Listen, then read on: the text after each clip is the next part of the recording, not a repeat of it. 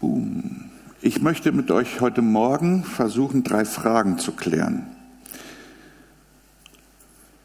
Was ist Sehnsucht? Kostet Sehnsucht etwas? Und was lässt du es vielleicht dich kosten? Dazu gibt es ein paar Fragen am Anfang und Ende einer Zeit, auch du ein bisschen überlegen kannst für dich, weil du zu Hause vielleicht die Zeit nicht mehr nimmst oder nicht mehr nehmen kannst. Ich hoffe, ihr habt alle einen Zettel und einen Stift von vorne mitgenommen. Ähm, eine erste Frage und Zeit, die für dich zu beantworten. Was ist deine Sehnsucht? Was sind deine Sehnsüchte? Kannst nur du für dich beantworten. Was ist ne, eine Sehnsucht vielleicht haben, vielleicht auch mehrere? Ich hoffe, die alten Stifte schreiben noch, die haben es manchmal so in sich, die liegen schon ein paar Jahre hier. Vielleicht gönnen wir uns mal was. Vielleicht den Kassierer mal fragen.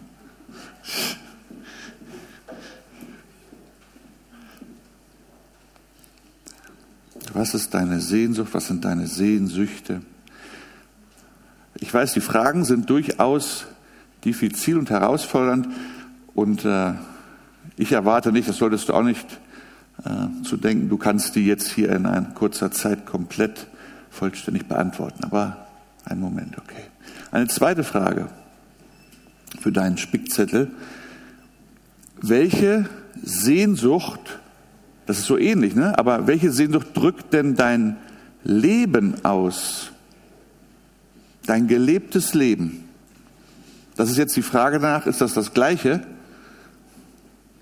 was du vorher geschrieben hast? Jetzt nicht streichen, ne? also korrigiert keiner bin kein Lehrer oder so, muss übereinstimmen, sondern einfach mal für dich, welche Sehnsucht drückt denn dein gelebtes Leben aus?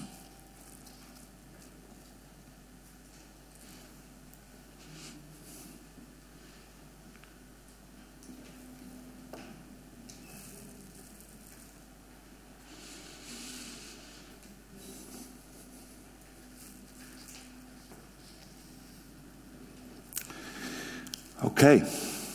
Gehen wir mal weiter. Ein paar Bilder für euch. Haben die Bilder irgendwas in dir ausgelöst? Vielleicht irgendwelche Sehnsüchte angeregt? Also bei mir war das so, du hättest vielleicht ganz andere Bilder ausgewählt. Und das, was es in uns anrührt, diese Bilder, das ist, spiegelt etwas wider von unserem häufig gelebten Verständnis von Sehnsucht. Das ist nämlich oft sehr romantisch und das hebt uns hinweg aus der Realität, lässt uns wegträumen. Könnte mir jetzt auch gefallen da so. Was sagt denn ein Lexikon der Psychologie, was Sehnsucht ist? Das erste, Heimweh, Fernweh, sich verzehren nach einem anderen Menschen. Sehnsucht haben wir, wenn wir nicht glücklich sind. Wenn wir aber glücklich sind, merken wir es nicht. Heimweh, Fernweh, Verliebtheit, Kunst, Mode, Autos und mancherlei mehr sind Manifestationen der Sehnsucht. Zweite, der Wunsch zu einem Urzustand zurückzukehren. Dieses Erinnern an Vergangenes ist fest verankert in der familiären oder kulturellen Tradition, der Geschichte oder in der erlebten Erfahrung eines Glückszustandes. Die Sehnsucht ist nur so lange mächtig wie das, was verloren ist, als etwas Unwiederbringliches erlebt wird. In dem Moment, wo man es wiederhaben kann, erlischt die Sehnsucht und wird zu Neugier und Interesse. Eine dritte Facette der Sehnsucht. Nach dem Philosophen Platon wurde der ursprünglichen Einheit von Mann und Frau in einer anfänglichen Kugelgestalt Ausdruck verliehen. Zeus dem das so vereinte Menschengeschlecht zu stark wurde, hieb es in zwei. Durch die Teilung entstand eine immerwährende Sehnsucht. So wird die Liebe bei Platon als ein Verlust definiert. Ich füge hinzu die biblische Einsicht, die als Folge des Sündenfalls beschreibt, dass die Gott geschenkte Einheit von Mann und Frau nun von Verlangen und Demütigung geprägt sein wird und als Folge eine immerwährende Sehnsucht nach der verlorenen Einheit darstellt, die hier nicht mehr vollständig erlebt werden kann.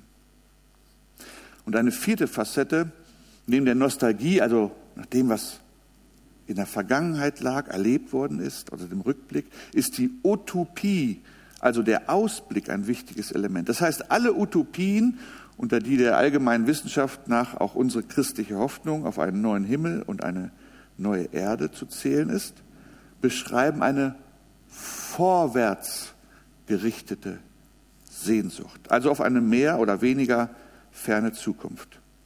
Nochmal kurz, das heißt, es geht um einen Wunsch, dem Unglücklichsein zu entkommen durch etwas, das ich irgendwie besitzen könnte. Sehnsucht hat eine zweite Facette, den starken Wunsch, etwas Beglückendes, aber Verlorenes aus der Vergangenheit wiederzuerlangen. Das war dieses Bild mit den Kindern, die sich da die Kissen um die Ohren schlagen. Manchmal kehrt das zu uns zurück, wenn wir eine beglückende Kindheit erlebt hatten. Dritte Facette, ein Verlangen nach vollständiger Harmonie in engen Beziehungen, besonders auch die Sehnsucht von Frau und Mann zueinander, obwohl wir um den unvermeidlichen Schmerz dieser Nähe auch in Beziehungen wissen. Und die vierte Facette, die Vorstellung einer glücklichen Gegenwart in einer mehr oder weniger fernen und perfekten Zukunft. Sind diese Dinge falsch aus Sicht eines Christen? Auf keinen Fall. Auf keinen Fall. Hier ist nochmal, was Frank uns ja schon gelesen hat. Psalm 141. Und so wie wir das hier gelesen haben, Herr, ich schreie zu dir, komm doch, hilf mir, höre mich. Meine ausgebreiteten Hände, nimm sie an. Meine Augen blicken zu dir, mein Herr und Gott. Bei dir suche ich Zuflucht. Zuflucht. So verstehen wir Christen häufig biblische Sehnsucht. So zitieren wir sie gern. So besingen wir sie gern. Es entspricht auch unserer Art und Weise, dies oft auszudrücken Gott gegenüber. Die Bibel hat nicht unbedingt den einen Begriff Sehnsucht auszudrücken, sondern es gibt eine Vielzahl von Begriffen, die inhaltlich Gleiches oder Ähnliches ausdrücken. Da ist von Verlangen die Rede, von Wünschen, von Verzehren. Und besonders viel geht es um Ableitung von Hoffen, von Hoffen. Oft geht es dabei zum einen um den Wunsch nach Gottes Problemlösung, um hier und jetzt. Das kennen wir alle, nicht wahr? Direkt von ihm oder durch sein Eingreifen durch andere oder irgendwas. Oder es geht um ein zukünftiges Finale. Sein Eingreifen, das allem Bösen und Traurigen und Schmerz erfüllen hier ein Ende setzt und eine ehrlich herrliche Zukunft beinhaltet. Ein Christ sehnt sich also nach Gottes Eingreifen im Hier und Jetzt zu seinen Gunsten und betet, Herr, hilf!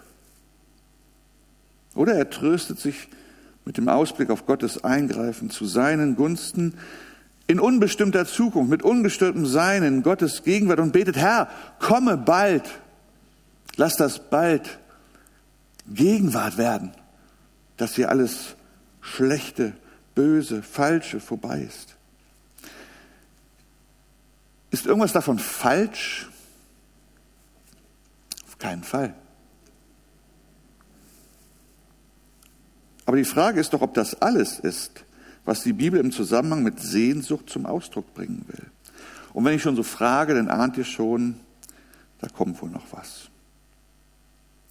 Unser Psalmtext bringt ja ebenfalls einen Wunsch zum Ausdruck, einen ganz besonderen. Und ich gebe zu, ich war bis hierhin nicht ganz ehrlich mit euch. Und wer parallel seine Bibel aufgeschlagen hatte oder den Psalm gar auswendig kennt, der hat es schon entdeckt. Da haben wir uns es gut seine Bibel zu kennen, sie dabei zu haben. Die von Frank verlesenen Verse waren nur drei von zehn Versen. Deshalb lesen wir jetzt mal den ganzen Psalm, um zu verstehen, worauf es Gottes Wort hierauf ankommt, unter anderem ankommt. Gelb sind nochmal die Ausschnitte, die Frank schon gelesen hat. Herr, ich schreie zu dir, komm doch und hilf mir schnell, höre mich, wenn ich dich rufe. Nimm mein Gebet als Weihrauch an, der hinaufsteigt und zu dir gelangt. Und meine ausgebreiteten Hände, nimm sie an wie ein Abendopfer. Herr, wache über meine Zunge, stell einen Posten ans Tor meiner Lippen. Hindere mich, meinen Neigungen nachzugeben, damit ich nichts Übles rede und keine Schandtat begehe, zusammen mit anderen, die Unheil stiften. Nimm mir die Lust an ihren Leckerbissen. Nur wer das Rechte tut, darf mich strafen. Wenn er mich in Güte zurechtweist, dann ist das eine Wohltat, gegen die ich mich nicht sträube. Und wenn er selbst ins Unglück gerät, höre ich nicht auf, für ihn zu beten. Wenn die bösen Richter vom Felsen hinabgestürzt werden, dann wird sich erweisen, wie milde mein Urteil über sie war.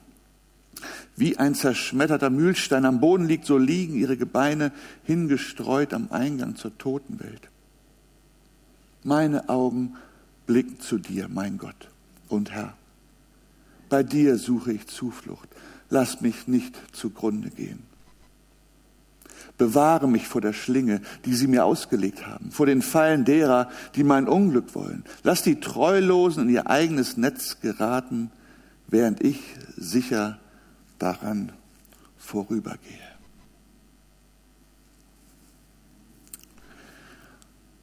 Plötzlich bekommt unser Text einen Hintergrund, auf dem das Gebet und die Sehnsucht von David tiefer verstanden werden kann.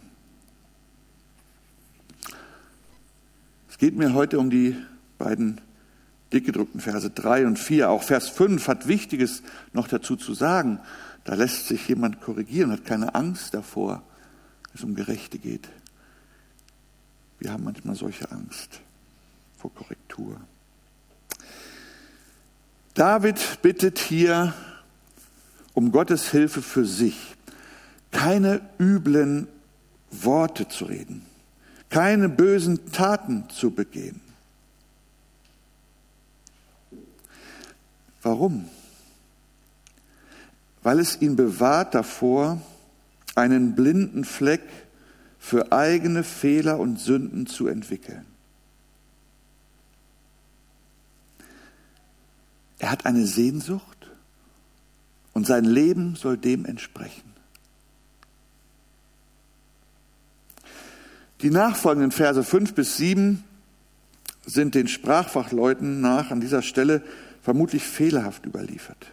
In kleinen Nuancen. Die Übersetzung deshalb äußerst schwierig. Keine Sorge, das stellt die Wahrheit der Bibel, des Wortes Gottes nicht in Frage. Es geht hier nicht um eine Aussage, die sich mit anderen beißt. Und in den letzten Versen, dann 8 bis 10, wiederholt sich ein interessanter häufig in Notsituationen zum ausgebrachter Wunsch, der uns deutschen Christen vielleicht oft schwer nachzuvollziehen scheint. Dem Ungerechten, dem Feind soll nicht alles einfach vergeben werden, sondern er soll in seine eigene Falle rennen. Zurück zu unserem Thema. Wir werden jetzt nicht über den Wert guter und schlechter Worte reden oder um den Umgang mit Feinden. Unser Thema lautet Sehnsucht nach Gott. Was ist Sehnsucht? Ich muss zugeben, dass ich bei diesem Thema mir diesen Text nicht ausgewählt hätte. Aber im Kirchenjahr und unser Predigteam eingeschlossen, hat sich dabei wohl was gedacht. Und ich habe es als Herausforderung genommen, denn wir langjährigen Prediger neigen dazu, Lieblingstexte und Lieblingsaussagen hervorzuholen und immer wieder zu zitieren. Das ist verständlich. Das ist in Ordnung. Aber es ist nicht immer zielführend für uns selbst oder unsere Zuhörer. Da ist mehr, da ist mehr über Gott zu finden, als wir oft annehmen. Also bin ich bei diesen beiden Versen hängen geblieben und habe mich gefragt, warum sie dort stehen Und mit Gottes Hilfe meine ich eine Antwort gefunden zu haben, die du für dich prüfen kannst. Und das kommt hier zum Ausdruck. Sehnsucht kostet. Da ist ein Ausrufungszeichen und ein Fragezeichen. Das ist eine Behauptung, aber vielleicht auch eine Frage. Es ist wohl unschwer zu ahnen, welche Sehnsucht alle Ukrainer in diesen Tagen haben. Die Sehnsucht nach dem, was wir vorhin so dankbar begrüßen durften, Frieden und Freiheit. Es ist nicht zynisch zu behaupten, dass viele Ukrainer einen Preis dafür zu zahlen bereit sind, dieses Ziel wieder zu erlangen, indem sie ihr Leben in die Waagschale werfen und gegen die Feinde ihres Friedens und ihrer Freiheit kämpfen. Auch der Präsident und andere scheinen den Preis ihres Lebens in die Waagschale zu werfen, damit ihre Sehnsucht zur Erfüllung kommt. Ich weiß nicht, ob ich dazu bereit wäre. Vermutlich hätte ich mich auch schon auf die Flucht begeben. Es liegt hier ein Prinzip zugrunde, das für alle Sehnsüchte gilt. Echte Sehnsucht kostet einen Preis. Viele Läche belächeln uns Christen wegen unserer Selbstbegrenzung, unserer Zurücknahme, unserer Demut und dass wir nicht allem blind hinterherlaufen, unseren vermeintlichen Rechten und Bedürfnisse, die immer wieder einfordern. Wohlgemerkt, ich sage nicht, dass wir es tatsächlich immer schaffen, so zu leben oder dass uns das irgendwie besser macht als andere. Aber dass es zu unserer DNA gehört als Christen, einem anderen, Jesus Christus nämlich zuzugestehen, uns Grenzen und Ziele setzen zu dürfen. Ja, und dass wir diesen folgen müssen, wenn wir es aufrecht mit diesem Jesus meinen. Diesem christlichen Selbstverständnis steht oft Kopfschütteln, Unverständnis, ja Vorwürfe gegenüber. Ihr seid total unfrei. Ihr schmälert eure Möglichkeiten. Ihr grenzt euer eigenes Potenzial ein. Deine Bedürfnisse stehen noch im Vordergrund. Kämpft darum. Lasst sie doch nicht von so einem alten Buch, von irgendwelchen Kirchenoberen vielleicht sagen, wie du zu leben hast. Der Psalmist David lässt seine Sehnsucht nach Gott, seine Lebensweise und seinen Lebensrahmen bestimmen. Das bringen auch diese beiden Verse zum Ausdruck. Er weiß, Gott will anderes reden, selbst in herausfordernden Zeiten. Und das hat David als Gottes Weg erkannt. Und deshalb setzt er alles daran, das leben zu können. Er lässt sich seine Sehnsucht etwas kosten. Er erträumt sie nicht, weil sie sich sonst als nicht lebbar, nicht real, sondern als Illusion erweisen würden. Und unser Psalmist, der David, der war kein Träumer. Er wusste, dass echte Sehnsucht lebensprägend ist. Wenn er diesem Gott, der ihm begegnet ist, mit dem er in schweren Zeiten gelebt hat, wenn der echt ist und seine Aufmerksamkeit verlangt, ihm nicht nur nachzudenken, nachzuträumen, sondern nachzuleben, dann wusste er, dass es zu Anfechtungen kommen wird, zu Problemen, zu Herausforderungen, dass diese unvermeidlich sein werden, wenn das Ziel seiner Sehnsucht lebensprägende Wirklichkeit sein und immer mehr werden soll. Es geht hier nicht um die Größe oder Kleine und die Gewichtung von Hindernissen. Es geht einfach darum, dass sie dazugehören zum Leben, wenn wir unsere Nachfolge ernst nehmen. Wenn das denn Teil deiner Sehnsucht ist. Vielleicht ist das gar nicht deine Sehnsucht. Das ist in Ordnung. Es ist ja auch ein Fragezeichen da. Ich weiß nicht, ob ihr noch Kind genug seid oder Kinder im Alter habt und vergangene Woche Klein gegen Groß gesehen habt. Das ist eine ganz tolle Familienquiz-Sendung. Wer es noch nie gesehen hat, Schaut mal rein, das ist ganz toll. Kinder treten dagegen große an und äh, ja, sehr beeindruckend oft. Letzte Woche war ein Kandidat da, also ein Kind, und die ganze Familie war scheinbar total sportlich. Und die hatten ein T-Shirt mit folgendem Aufdruck. Alle an. No pain, no gain. So shut up and train. Frei übersetzt. Ohne Schmerzen kein Gewinn. Also beschwer dich nicht und trainiere. No pain, no gain. So shut up and train. Sportler können davon ein Lied singen. Und deshalb finde ich Olympia immer so beeindruckend. Also die teilnehmenden Sportler, die Olympioniken. Ich weiß, China sehr umstritten. Vielleicht haben manche von euch auch deshalb extra nicht geguckt. Das ist völlig in Ordnung. Ich persönlich war der Meinung, unsere Sportler hatten zumindest verdient, dass sie durch Zuschauerunterstützung in der Ferne gestützt werden. Und ich liebe das, zu gucken und mitzufiebern und bin beeindruckt von diesen Leistungen. Was dann auch oft bei solchen ähm, ähm, Großsportereignissen ähm, stattfindet oder ähm, was man mitnehmen kann, ist, wenn man gut zuhört und man das Interview mitkriegt, dass es immer wieder spannende Geschichten von Sportlern gibt. Und zwei möchte ich euch kurz erzählen. Das ist, weiß jemand? Lindsay Jacobelli, die jetzt Gold im Snowcross holte. Was ist das Besondere an ihrer Geschichte? Vor 16 Jahren, 16 Jahren, stand sie bereits in diesem Finale. Und dann damals wollte sie in Führung liegen, weit in Führung liegend, vor lauter Überschwang, bei der letzten Bucke noch einen Trick wagen. Und das hat sie aus der Spur gerissen. Und sie wurde tatsächlich noch überholt. Und dann erzählte sie jetzt im Interview, dass ihr das 16 Jahre lang nicht nur von ihr selbst manchmal nachgetragen wurde, sondern besonders auch von den Medien, von Menschen, ihr vorgehalten wurde, sie ausgelacht wurde. Und sie das oft auf den Boden geworfen hat, an ihr genagt hat, sie belastet hat. Aber es hat sie auch angestachelt. Und wer irgendwie mal Sport getrieben hat, 16 Jahre lang in einer Sport an einer Weltspitze zu stehen, die körperlich herausfordernd ist, das ist richtig hammerhart.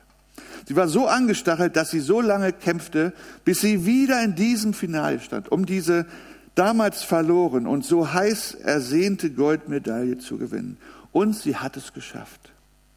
Sie hat es geschafft. Eine zweite, eine deutsche Geschichte. Das ist Franziska Preuß, eine deutsche Biathletin. Und die war schon 2014 und 2018 bei Olympia.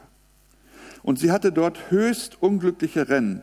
Und immer wieder fuhr sie an den Medaillen vorbei oder schoss vorbei. Ihr Ziel, ihre Sehnsucht nach einer Olympiamedaille hat sie immer wieder erträumt, aber Mehr noch, sie hat weiter hart gearbeitet. Und dann kam es kurz vor dieser Olympiade wieder zu Rückschlägen. Ihre Teilnahme schien bereits vorbei aufgrund einer Fußverletzung. Und die fahren ja da Langlauf. Kaputter Fuß, keine Erfolgschancen. Und dann bekam sie noch Corona. Und viele Sportler mussten ja aussetzen in diesem Jahr, weil Corona-Infektion sie so viel Energie gekostet hat, dass sie wussten, es hat keinen Sinn anzureisen. Sie schaffte es, sich heranzukämpfen an den Kader, der dann nach Olympia fuhr. Und als sie dann in Peking war, lief sie ersten Rennen und alles lief an ihr vorbei. Keine Aussicht auf eine Medaille. Im letzten Rennen, in der 4x6 Kilometer Staffel, nach einem äußerst packenden Rennen, guck noch mal in die Mediathek, äh, nach einem packenden Rennen holte das Team und damit dann auch Franziska Preuß die ersehnte Medaille, Bronze. Und sie hat so gefeiert.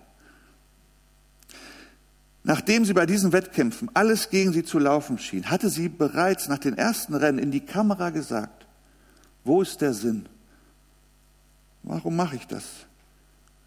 Ich bin auch nicht mehr locker, ich habe auch keinen Spaß mehr. Sie war am Boden zerstört. Nach dem Gewinn der Bronzemedaille sagte sie dann im Interview, man darf nie locker lassen, auch wenn Rückschläge kommen. Man muss sich durchkämpfen. An so einem Tag wie heute dann macht es auch wieder Spaß.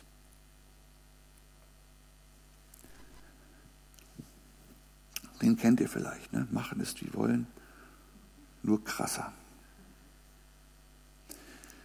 Die genannten Sportler und viele andere und nicht nur Sportler wissen, dass eine Sehnsucht auf die Teilnahme an großen Turnieren, das Siege, das Medaillen, Erfolge, ein Vorankommen nicht durch Träumen erreicht werden, sondern es muss entsprechend gehandelt werden. Und dazu gehört auch, sich selbst zu begrenzen, sogar eigene Bedürfnisse hinten anzustellen.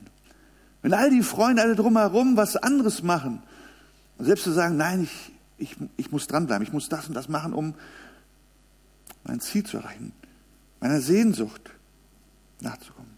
Wie David sagte, hey, ich könnte jetzt hier gut mitreden, nicht wahr? Und schimpfen. Ich habe allen Grund dazu, aber ich will nicht. Herr, hilf mir, so zu reden, wie es dir gefällt. All diese Menschen wissen, dass Rückschläge, Schwierigkeiten, Niederlagen auf diesem Weg unvermeidlich sind. Sie sind kein Zeichen von, von Schwäche, sondern es ist einfach ein Zeichen davon, dass das Leben sehr komplex ist dass wir Lernende sind und bleiben. Deshalb sind diese Beispiele, die uns hier vor Augen geführt wurden, auch durch die Sportler und auch durch David, ein Zeichen dafür, oder ein, Beispiel dafür, Beispiele dafür, dass Sehnsüchte unsere Triebfehler sind. Dass sie uns beeinflussen, uns prägen. Bewusst, wir sind uns sehr bewusst und können dann so eine Frage beantworten, was sind denn meine Sehnsüchte? Was ist meine Sehnsucht? Spannend ist dann die Frage, prägt diese Sehnsucht tatsächlich mein Leben? Irgendwelche Sehnsüchte, auch wenn du sie nicht benennen kannst, treiben dein Leben an. Ob es gute oder schlechte Sehnsüchte sind. Wie gesagt, ich hatte ja nicht die Aufgabe, uns alle zu Olympioniken zu machen, sondern anzuregen, uns nach Gott zu sehen und aufzuzeigen, was das beinhaltet. Was können wir zum Beispiel bei David noch sehen? Welche Konsequenz seine Sehnsucht auf sein Leben hatte? Weil er Gott erfahren wollte in seinem Leben, ihm Ehre machen wollte. David zum Beispiel killte nicht den vor ihm schlafenden Rivalen um den Königstitel. Er tötete Saul nicht, als er da schlafen vor ihm war. Warum? Weil dieser Saul ebenfalls ein Ausgewählter von Gott war. Und David ahnte, dass er auf Gottes Zeitpunkt warten musste, obwohl hier eine Riesenchance zur Abkürzung lag. Hey Gott, du hast, hupsala, du hast doch, du hast doch, war extra, so, du, du, du hast doch gesagt, ich soll König werden. Hey, und jetzt hier hast, du hast doch, du hast doch bestimmt den Saul hier extra vor mich gelegt. Wenn ich ihn jetzt töte, kann ich sofort den Thron besteigen. David wusste, nein, das ist nicht Gottes Weg. Und er musste versteckt bleiben und er hatte weiterhin schwere Zeiten vor sich. David musste auch lernen, eine fromme Sehnsucht von Gott selbst versagt zu bekommen. David hätte so gern einen Tempel für seinen Gott gebaut, einen sichtbaren Ausdruck seiner Sehnsucht seiner Dankbarkeit, all dem, was sein Leben auszeichnete. Und Gott sagt zu ihm, lass gut sein, der Job ist nicht für dich, sondern für einen anderen. Schade, so ein schöner, frommer Wunsch. In unserem Psalm geht es darum, dass David zu reden will, habe ich schon gesagt. Er hatte hier wohl, deshalb betet er vielleicht, vielleicht eine Schwäche.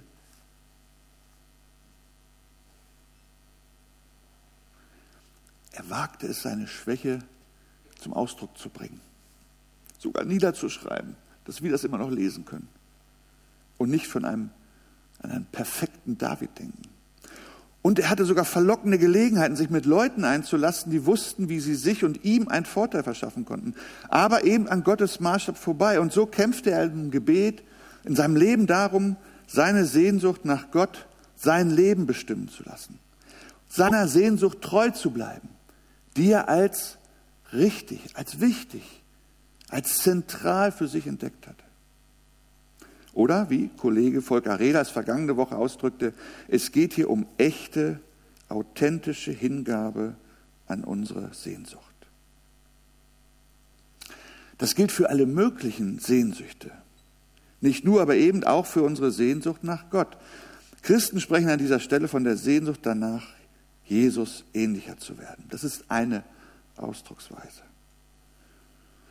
Wobei Echtheit der Nachfolge nicht übereinstimmt ist mit Perfektion. Die Echtheit der Nachfolge bewahrt nicht vor Scheitern. Aber Jesus hat damit sowieso kein Problem. Aufstehen, Krone richten, Umkehr, das ist bei ihm immer möglich.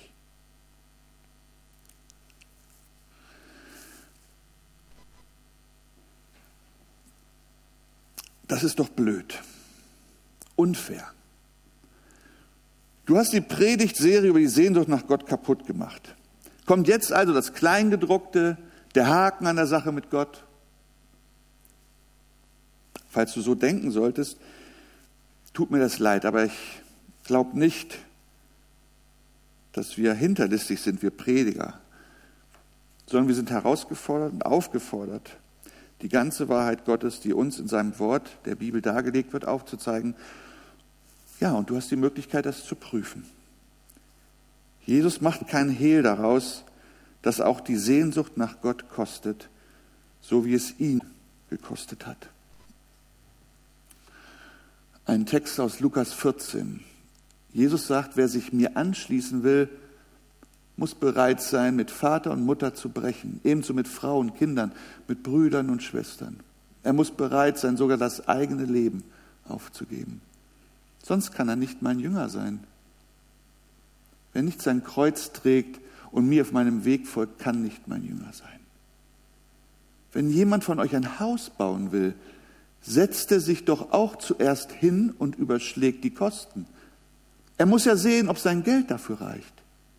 Sonst hat er vielleicht das Fundament gelegt und kann nicht mehr weiterbauen. Alle, die das sehen, werden ihn dann auslachen und werden sagen, dieser Mensch wollte ein Haus bauen, aber er hat es nicht geschafft. Nachdem wir nun über Sehnsucht nachgedacht haben, was ist Sehnsucht, habe ich versucht deutlich zu machen, dass uns echte Sehnsucht etwas kostet. Das heißt, echte Sehnsucht, die uns antreibt, die uns bestimmt, auch die auf Jesus gerichtete, uns immer etwas kosten wird.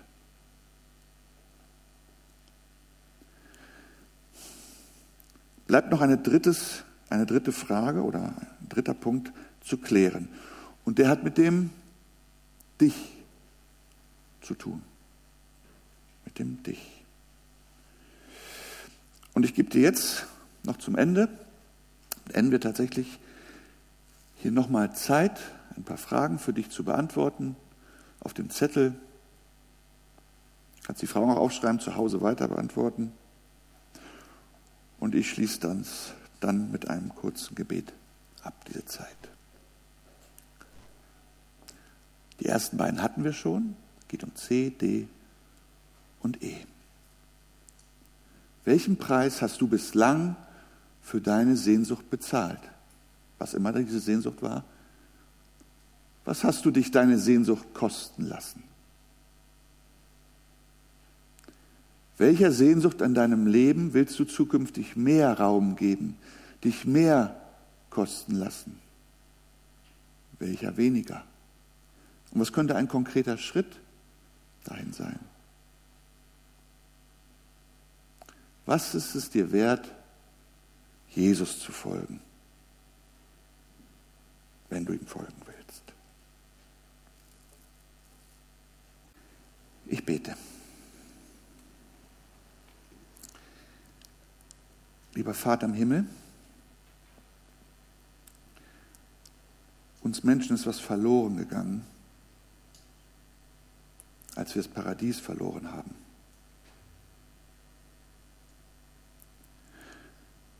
Und all das spiegelt sich wieder darin, dass wir Menschen sehnsüchtig sind. Vielerlei Sehnsüchte sind da. Nicht alle zielen auf dich, aber alle sind ein Ausdruck dessen, dass wir etwas verloren haben, das uns zu dir zieht. Und dein Wort sagt, dass wir eine Antenne in uns haben, dass du etwas in unser Herz gelegt hast, dass es orten kann, wohin unsere Sehnsucht eigentlich zielen will, nämlich auf dich hin. Du weißt um all unsere Irrwege, um falschen Sehnsüchten, denen wir nachlaufen. Du weißt um unser Fallen, um unser Scheitern auf dem Weg. Wir bitten dich immer wieder um deine Gnade und wir loben dich dafür, dass dein Wort so voll ist von diesem Wort Gnade und Vergebung. Danke, danke dafür, dass wir ähm, befreite Menschen sein dürfen von dir, wenn wir dir folgen, Jesus. Hilf uns, hilf uns, unseren Preis anzunehmen, unser Kreuz auf uns zu nehmen. Und danke dafür, dass du dass du den Preis bezahlt hast und uns an die Hand nehmen willst, uns durch dieses Leben zu führen. Amen.